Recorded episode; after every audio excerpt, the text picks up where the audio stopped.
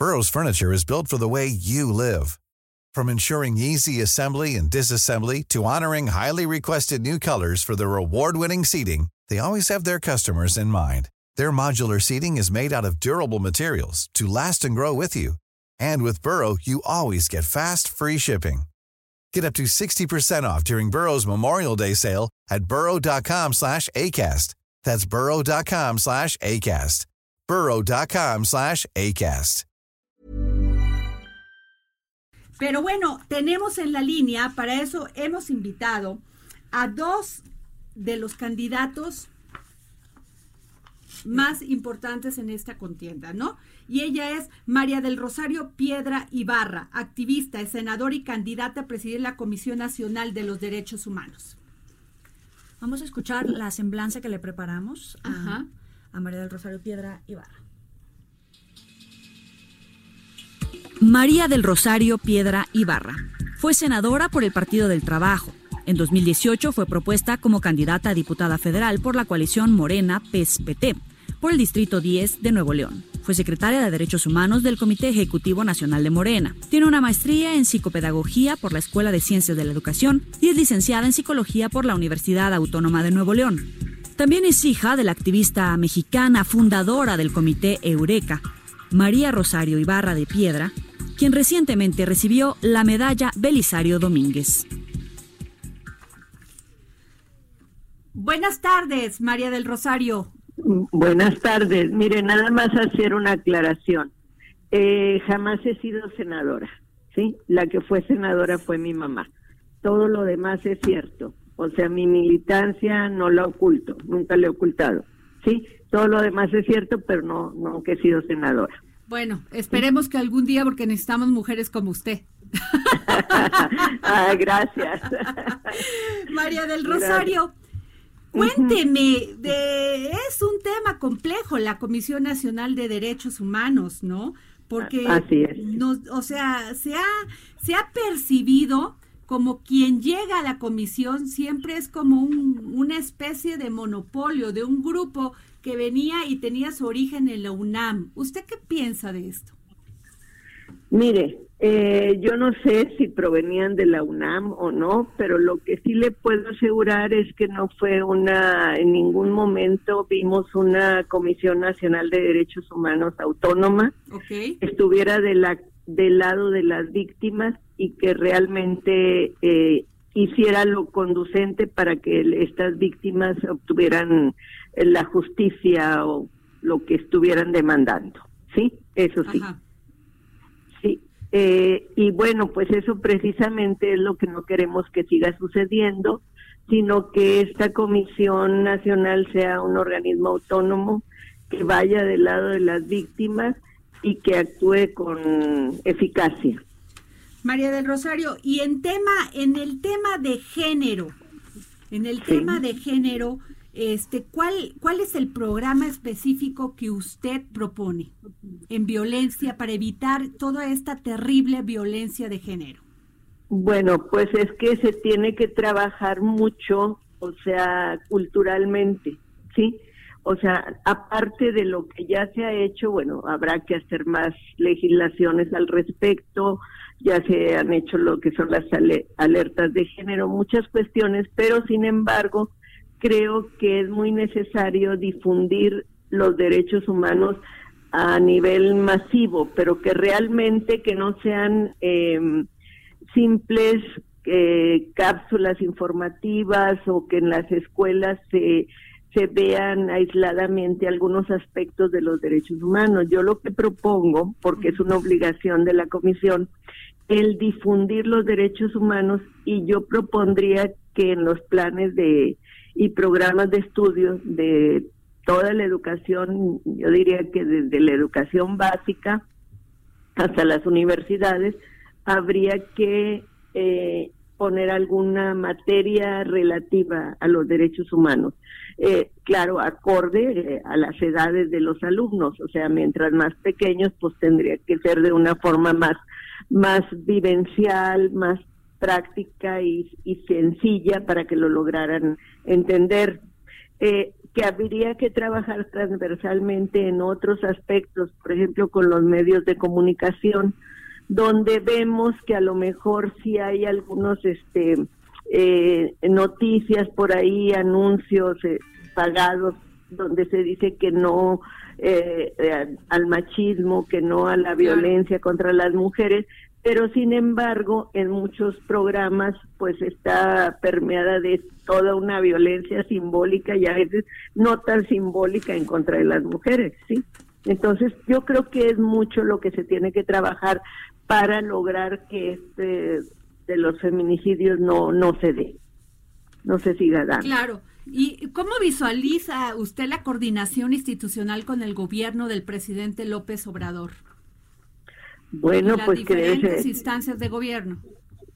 Pues que tiene que ser eh, autónoma, no someterse a ninguna instancia gubernamental ni a ningún otro poder, porque hay veces que eh, no es nada más al gobierno a quien se somete, sino hay el poder económico, o sea, grupos de poder económico que quieren seguir, eh, pues eh, seguir ejerciendo esta fuerza que tienen para que las cosas no cambien en este país. O sea que ninguna, ningún, nada de ser utilizada como un mecanismo de negociación política.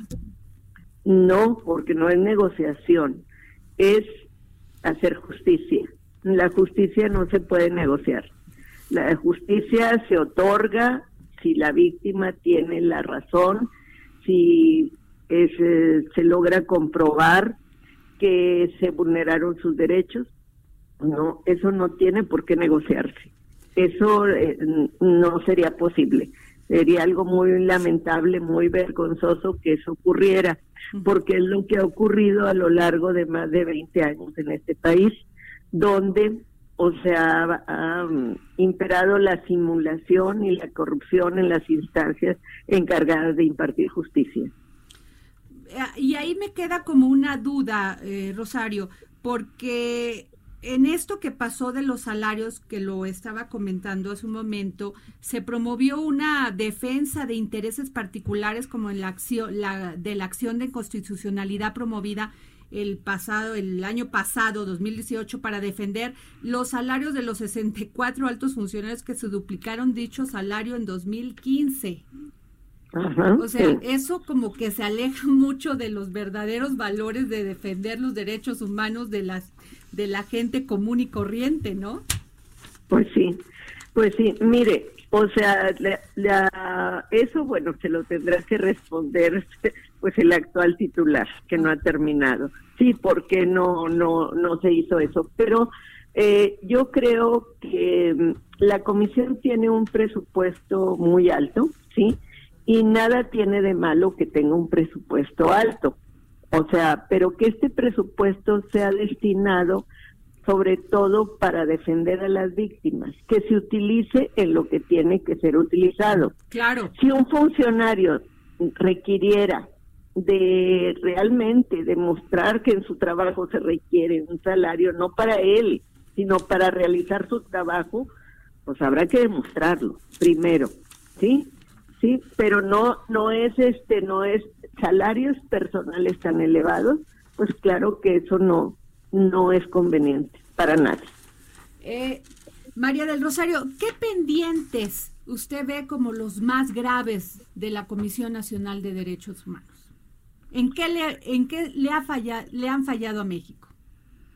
Pues en eso, en defender a las víctimas, digo, nosotros, o sea, somos víctimas también, o sea, el comité del que provengo, el comité Eureka, el comité de familiares, pues somos víctimas que tenemos más de 40 años de estar luchando por por justicia, porque se aclare la situación de los desaparecidos, de la guerra sucia, aquel periodo conocido, eh, llamado así, la década de los 60, 70, 80, ¿no? Entonces, todo esto, o sea, no lo hemos visto, hemos visto que la función de la CNDH ha sido nula. O sea, obviamente, digo, de los gobiernos anteriores, pues jamás este hicieron, hicieron, más bien hicieron caso omiso a estas demandas tan, pues tan sonadas en otras partes de, del mundo y sin embargo aquí, bueno, no, no había eco, ¿sí? Y la Comisión Nacional de Derechos Humanos, pues no, no funcionó, no nos resolvió. Es más, consideramos que fue una burla, o sea, la, la misma creación, una falta de respeto a los familiares del Comité Eureka, porque fue creada por Carlos Salinas de Gortari. Y este expresidente dijo a las madres de los desaparecidos, o sea, que eh, se iban a tener que iban a tener respuesta de sus hijos que se fueran tranquilas a sus casas, que en unos días se iba a saber de ello. Y la respuesta que dio fue la creación de la Comisión Nacional de Derechos Humanos. Y esto obviamente pues fue algo que desilusionó mm, a todos, a todos los que integrábamos el comité, porque la misma comisión pues se convirtió en esa instancia burocrática y que jamás, jamás investigó ni ayudó a denunciar esto como debía haberse denunciado en el momento en que fue creada. Pues muy bien, María del Rosario Piedra Ibarra. Muchísimas gracias por habernos tomado la llamada para el dedo en la llaga. Le agradecemos y pues desearle toda la suerte el día de mañana. Muchísimas gracias y bueno, y nada más reiterarles que estoy, si menciono lo de la desaparición forzada, porque es uno de los delitos más graves y lo que está lleno ahorita en nuestro país, pero no es el único sector violentado en este país y estamos abiertos a escuchar a todos esos sectores de la población que se han conculcado sus derechos. Y Miriam, nada más porque ve, sí quiero, no quiero dejar sin hacerle esta pregunta. En el caso de los migrantes, ¿qué piensa usted? Bueno, en el caso de los migrantes es algo que ahora todo mundo está muy muy atento, que bueno, lo celebro, pero las violaciones a los derechos de los migrantes han existido desde los sexenios anteriores y muy pocas eran las voces que se alzaban para denunciarnos, porque los migrantes, o sea, no solo eran violentados por el gobierno de Estados Unidos, sino eran violentados por nuestras propias autoridades en la frontera sur.